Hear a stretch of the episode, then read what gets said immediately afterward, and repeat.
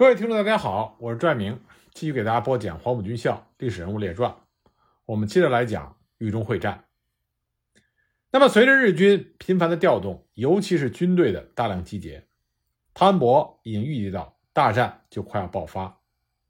三十五军作战处的参谋陈正峰回忆，早在一九四四年三月初，军令部和集团军总司令部就发来了情报，显然日军已经修复了黄河铁桥。在黄河的北岸集结了大量的兵力，企图打通平汉铁路。四月初，暂十五军所在的二八集团军李先洲部调整部署，以应对日军将要发起的进攻。这个时候，一线的国军都已经进入到战前的阶段。三十一集团军的司令王仲廉回忆，他在大战开始的前一天，也就是四月十六日，还在安徽太和县。当天晚上就接到了紧急电报，让他赶回汤恩伯的司令部，所以他星夜兼程，在十七号的中午赶到了叶县。这个时候战斗还没有打响。汤恩伯给一线国军下达的命令是：依靠现有的阵地，尽量的杀伤日军。当时国军的防御态势基本上是这样的：东翼是李先洲二八集团军刘昌义暂十五军的两个师。负责防御中牟和中牟以南的平汉铁路到许昌的一段，是日军攻击的东翼。那么是以萧劲的暂编二十七师担任柴桥、后陈间沿新黄河西岸的守备，以吕公良的新二十九师防守许昌，并以八十六团为军预备队，控制于新郑附近。西翼是李先洲二八集团军吴绍周。八十五军的三个师，负责防御郑州和郑州以西的芒山头地区。这是日军攻击的西翼。该军以赞一旅、赵林的豫十一师以及幺幺零师的三二九团担任后陈、牛口峪间、河防以及芒山头的防御任务。廖运周的幺幺零师防守郑州及后陈至包河桥间的河防。幺幺零师的三二八团。和张文新二三师为军预备队，分别位于密县和荥阳附近，随时准备增援一线。换句话说，日军第一阶段的对手是李先洲的两个军，共五个师，预计兵力为三万多人。那么日军呢是约六万人，因此李先洲集团军他的作战目的是尽量的消耗日军的实力，以便最后的决战，并不是让他们固守住郑州、新郑。密县等地，因为敌我力量悬殊，他们是守不住的。那我们来看看暂十五军防御的中牟。日本人为什么选在中牟渡河？自然是有原因的，因为这里非常适合于渡河。一九三八年六月，淮安口决堤的时候，黄河水被中牟县城分为南北两段，县城被夹在中间。后来呢，北面的河水越来越多。南面的河流逐渐的干涸，形成了一些泥沼区，日军的骑兵都可以通过。这里作为日军最好的突破口，对国军是极为不利的。当时国军试图将中牟北面的黄河引到南面来，那么水利专家的方案是想把黄河的水道挖直，这样就有可能把黄河水引到中牟的南面，将中牟的日军隔离到黄河以北。为此呢？国军找到了黄河水利委员会的两位工程师，调集了各县近万名民夫施工。白天中牟的日军开炮封锁，无法开工，只能全部在晚上。当时已经是河南的寒冬，夜晚泥深水寒，施工的军人和民工苦不堪言。苦干到了一九四二年初，挖掘工程终于完成，从中牟以西的河道挖开口子，试图将黄河水。引入中牟以南的河道，各县的民工纷纷撤走，可是黄河水却没有完全的改道，主流仍然从中牟以北的河道流过，以南的黄河只有几百米，流速也不快，防御能力有限。国军无奈，只能在中牟黄河的南岸配备了纵深阵地，构筑工事，严阵以待。当时国军曾经质问那两个工程师，为什么黄河没有彻底的改道？他们说，龙王爷想从哪里走就从哪里走，我们强迫他改道是很困难，黄河不会完全的听命。那么这么浩大的工程虽然有着一定的效果，但是很难以长时间抵挡日军，必有后患。但是明知如此，国军也无可奈何，征集了数万的民夫，在日军的炮火下干了几个月，已经是极不容易的一件事情，不可能再搞第二次，而且即使搞了第二次，效果也很难说。那么，当日军在中牟渡河的时候，与日军交手的就是暂十五军萧劲的暂编二十七师。萧劲是黄埔六期，曾经留学德国。一九四四年四月十七日的晚上，中牟的日军三十七师团在独立第七混成旅团的配合下，打响了第一枪。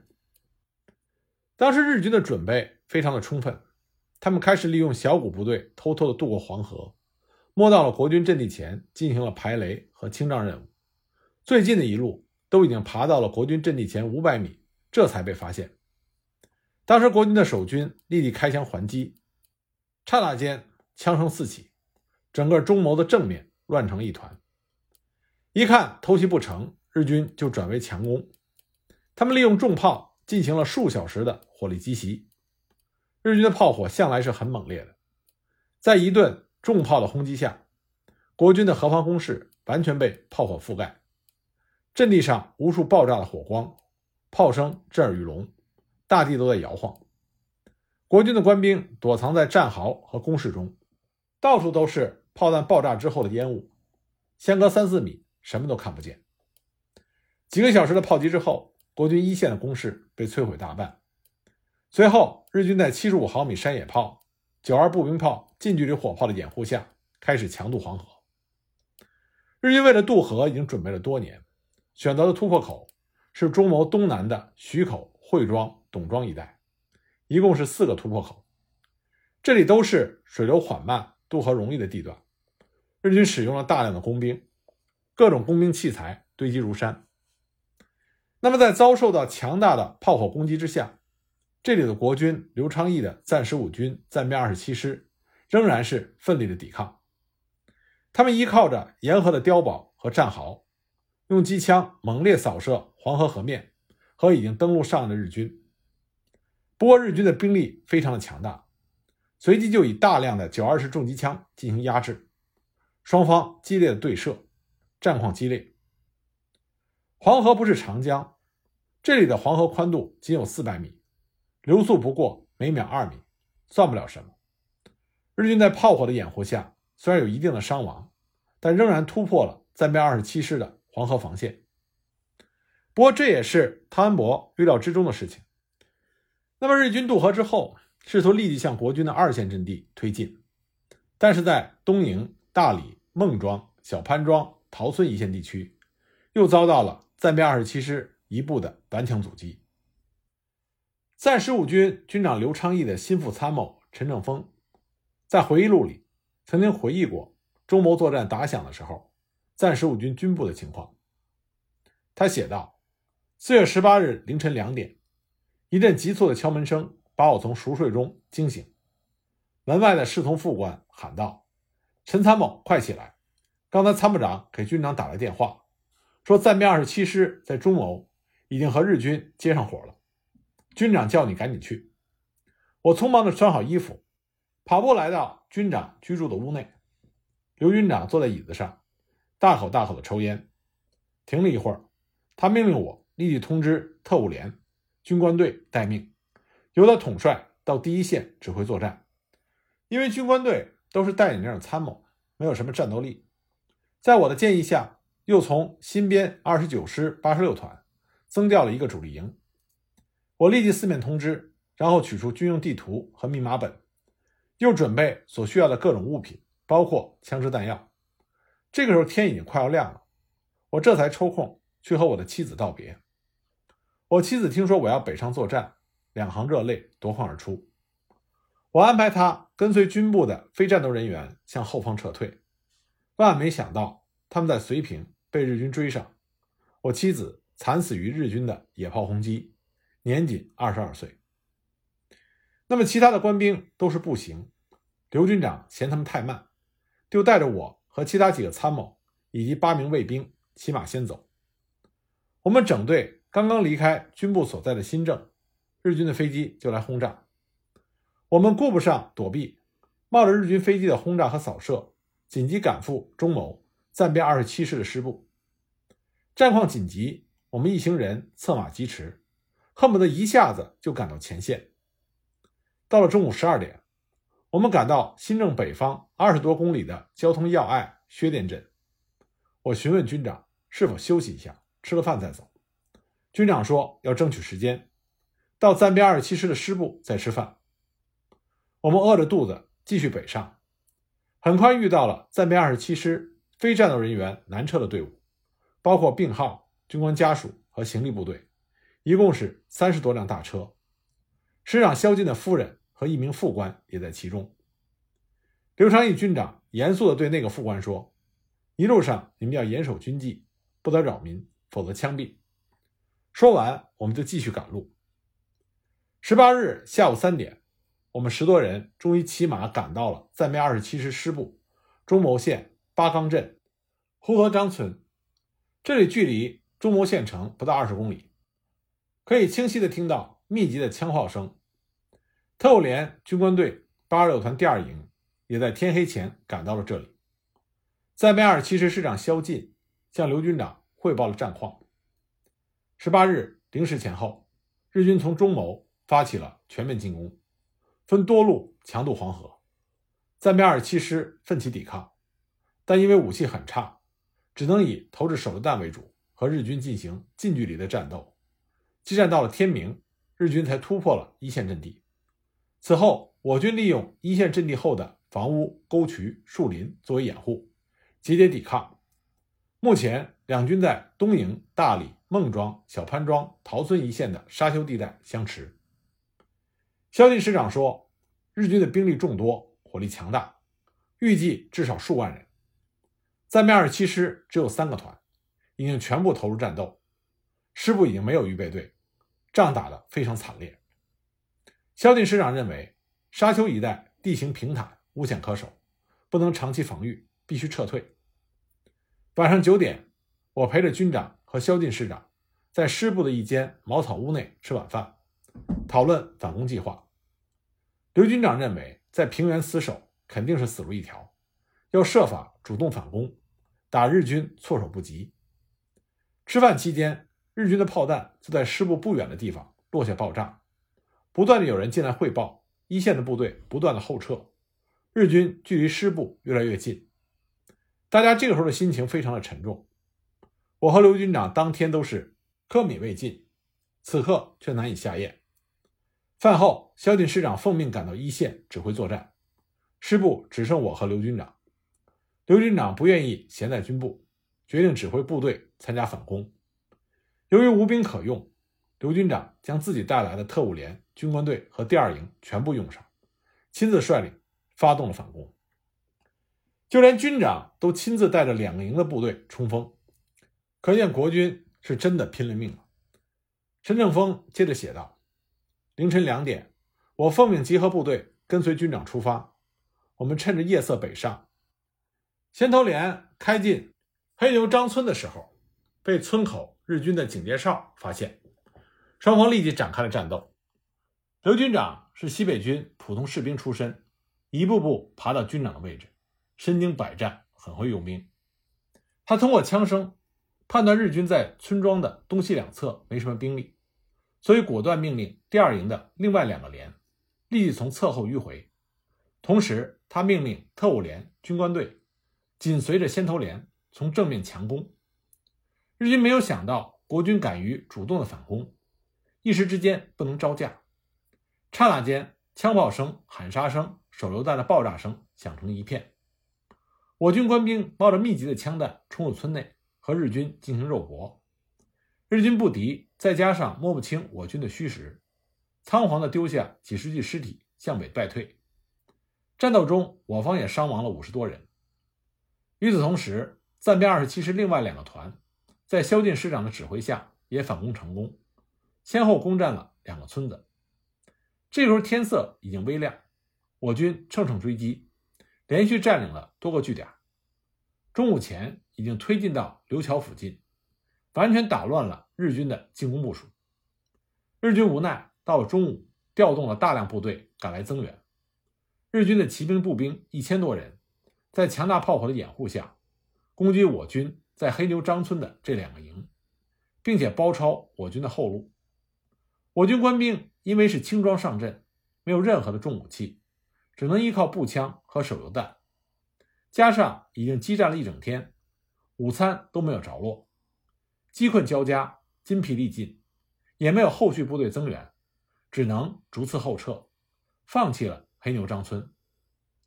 这一线全部是沙土地，根本无法修筑工事，而且地势平坦，易于日军的枪炮发挥威力。我们只能依靠房屋、断壁、沟渠、树林、麦地阻击日军，以手榴弹、迫击炮给敌人以杀伤。下午，我军已经陆续撤到了二线的树头村。强福柳、单家、呼沱张村一线顽强阻击。那么日军在战史中也印证了陈正峰的回忆。日军写道：“敌人的主力从四点到五点全线撤退，只有洞上阵地，直到第二天清晨还有敌人进行顽抗。我军得到炮兵部队的支持，近距离集中的轰击敌人，于早上七点夺下了阵地。中牟方面为重庆军。”暂编二十七师三个团，约三千到四千人，首战就进行了顽强的抵抗。该师的装备很差，情报表示他们每个团仅有迫击炮一到两门，机枪五挺。在预料到我军将要进攻的时候，他们就拼命地加强阵地。该敌利用阵地对我军的进攻进行了意外的顽强抵抗，斗志也很旺盛，阵地修建的也很有水平，阵地前都有交叉火力。对我军造成了一定的伤亡。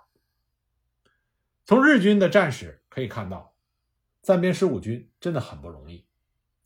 他们的实力在汤恩伯的中央军中属于二流，而暂编二十七师在暂编十五军中也属于二流。这个师的装备很差，还不如同属暂十五军的新编二十九师。在团一级，暂二十七师只有少量的迫击炮和重机枪，步兵营。基本是依靠轻机枪、步枪和手榴弹。黄埔十七期当时担任暂编二十七师少尉排长的程盼荣，在他风烛残年的时候回忆，仍然是颇有怨言。他说：“一个排只有一挺机关枪，一个排有三个班，每个班轮不上一挺。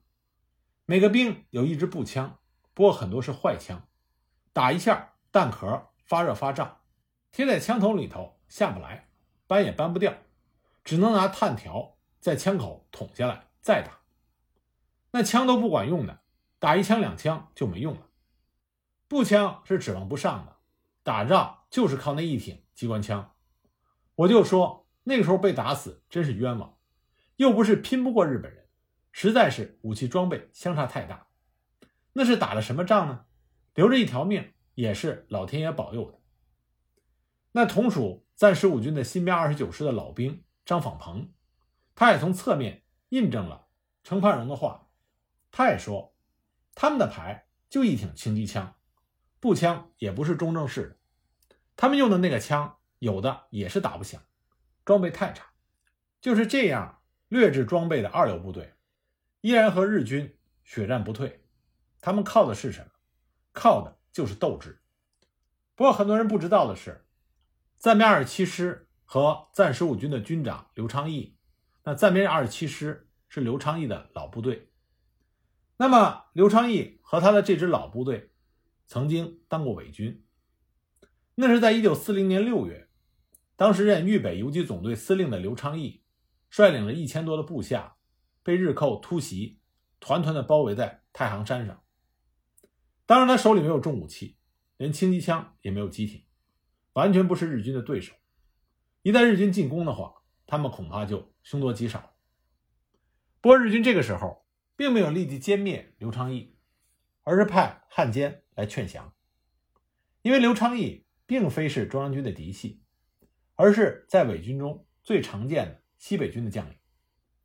他曾经是冯玉祥麾下的悍将，担任过反蒋军第二方面军第八师的副师长，和察哈尔抗日同盟军第三师的师长。那么日军包围了刘昌义之后，认为刘昌义可能会投降。刘昌义出身于西北军，我们之前就讲到了，西北军的很多军官格局并不大，他们心中并没有什么不成功就成仁的思想，他们奉行的更多是留得青山在，不愁没柴烧的军阀宗旨。刘昌义知道自己已经被合围，而且敌众我寡，突围无望，不投降就死路一条，所以他左思右想，决定假投降，保住本钱。寻机再拉走部队，回到国军序列就是。刘昌义觉得自己这么做没有什么问题，所以呢，他就率部投靠了日寇。当时日寇，尤其是汪精卫大喜，任命他为伪豫北绥靖司令部司令兼暂编二十一师师长。不过呢，日寇和汪精卫也不是傻瓜，他们开始对刘昌义是有怀疑的。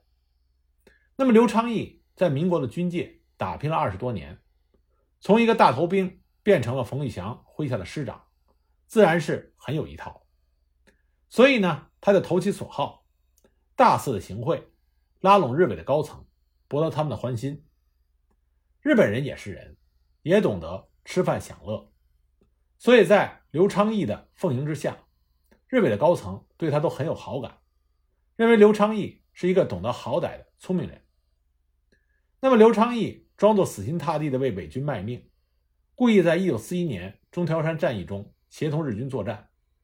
那么在这次战役中，刘昌义把一些被打散的国军收拢到自己的麾下当兵，以避免他们被日军屠杀或者被送到日本做劳工。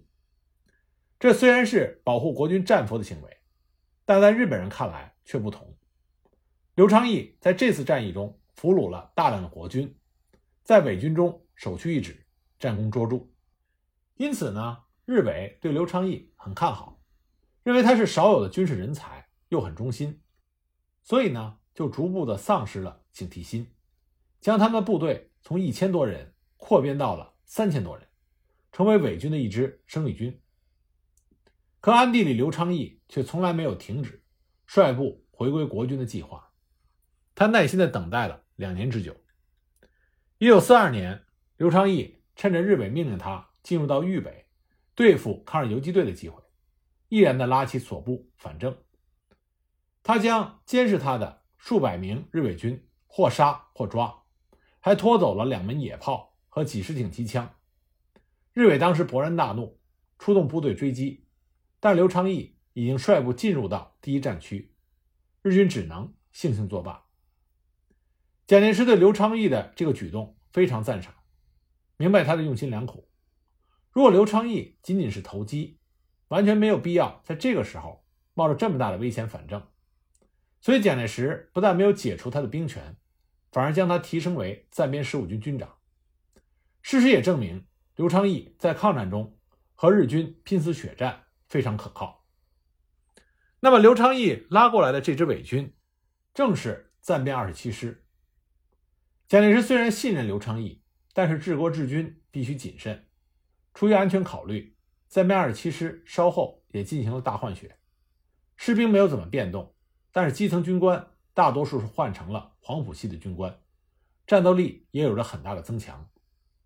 当然，刘昌义也支持更换基层军官，因为黄埔系军官打仗都有一套，而且不怕死，比军阀军官厉害得多。他的心腹参谋陈正峰回忆说。刘军长自己是行武出身，没有上过军校，但他十分注重军官们的学历、部队的整体素质和战斗力的提高。他聘请接纳了很多黄埔军校的毕业生和毕业于保定军校、东北讲武堂、云南讲武堂、西北讲武堂的老军官。部队在河南新政集训之后，连以上的军官几乎全部进行了调整和更换，面貌较之前有了很大的改观。军参谋长赵运奇是陆大毕业，暂编二十七师师长萧劲是黄埔六期，而且还留德学习过军事。新编二十九师师长吕公良是黄埔六期，全军的团长大多数都是黄埔系，其余基本也是其他军校毕业的优秀军官，有着很强的指挥能力。高级军官如此，营连级的军官也都有学历，甚至排级军官中军校毕业的也占到三分之一。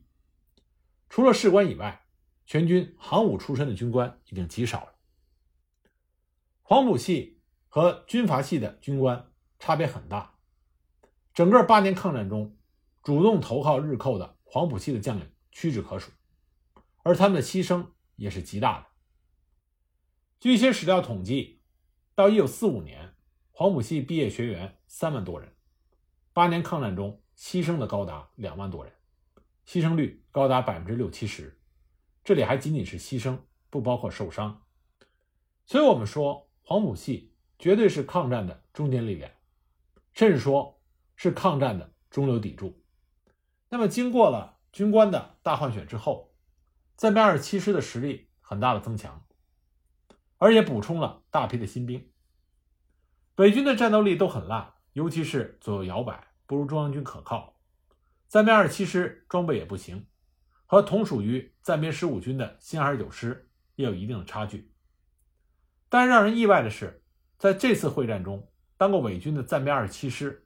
反而比其他的部队还要顽强。